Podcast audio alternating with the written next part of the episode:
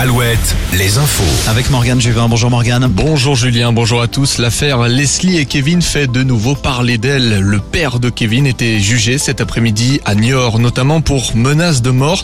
Procès finalement renvoyé au 2 juin.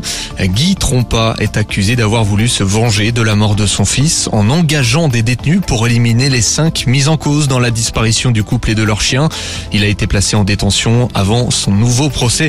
Des photos des personnes visées circulent dans différentes prisons. Le diplôme doit être un pont vers l'emploi. Les mots d'Emmanuel Macron aujourd'hui en déplacement en Charente-Maritime. Le président est venu présenter la réforme des lycées professionnels dans un établissement technique de Sainte. Il a insisté sur l'insertion des étudiants dans les entreprises. Pour y parvenir, le chef de l'État a confirmé la mise en place d'une rémunération des lycéens en stage dès la rentrée prochaine. Ce sera 50 euros par semaine pour les stagiaires de seconde, 75 et 100 euros pour les premières et terminales. Après la reprise de GoSport par Intersport, 9 des 72 magasins vont définitivement fermer. Parmi les points de vente, deux du Grand Ouest, celui près du Mans de la Chapelle Saint-Aubin, mais aussi le magasin Morbihanais de l'Anester et du Mans. Ces fermetures mettent en péril la vie de 113 salariés en CDI. Une offre de reconversion au sein du groupe serait envisagée. Une enquête ouverte pour meurtre en Loire-Atlantique à Pornichet. Un homme de 59 ans a été retrouvé sans vie hier soir à son domicile. Le décès n'est pas récent selon les pompiers, c'est un voisin qui a alerté les autorités. Il affirme avoir eu la visite de deux personnes qui affirmaient qu'un homme était décédé au rez-de-chaussée. Deux personnes ont été arrêtées selon Presse Océan sans savoir si c'était les deux individus qui ont alerté le voisin.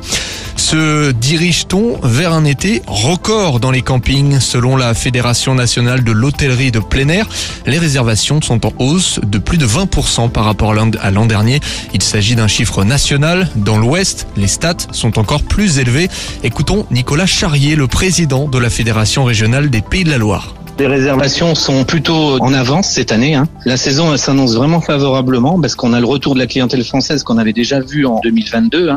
Mais là, les réservations sont en nette augmentation sur la clientèle étrangère. Là, on a plus 33% de réservations de clientèle européenne. Hein. Donc forcément, euh, avec les réservations de la clientèle française, ça s'annonce comme une très bonne saison. On a quand même des réservations euh, à date qui sont 50% supérieures à l'année dernière. Alors ça ne veut pas dire qu'on va progresser non plus, mais on va remplir probablement beaucoup plus rapidement que l'année dernière. Les sports, maintenant le tournoi de qualification européen en volet. Quatre des six équipes en lice rejoindront les demi-finales ce soir. Saint-Nazaire, premier du groupe, reçoit Narbonne pour assurer la qualification. Poitiers, quatrième, doit absolument gagner à 7.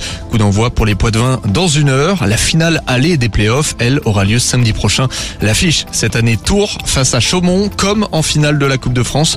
Revanche pour les Tourangeaux qui s'étaient inclinés en coupe. La météo avec manouvellevoiture.com. Votre voiture d'occasion disponible en un clic. Et euh, quel temps pour demain, Julien? Un temps plutôt euh, agité, un peu de vent sur la côte et de la pluie par endroits. Un front pluvieux va venir survoler la Nouvelle-Aquitaine et le sud-Tour.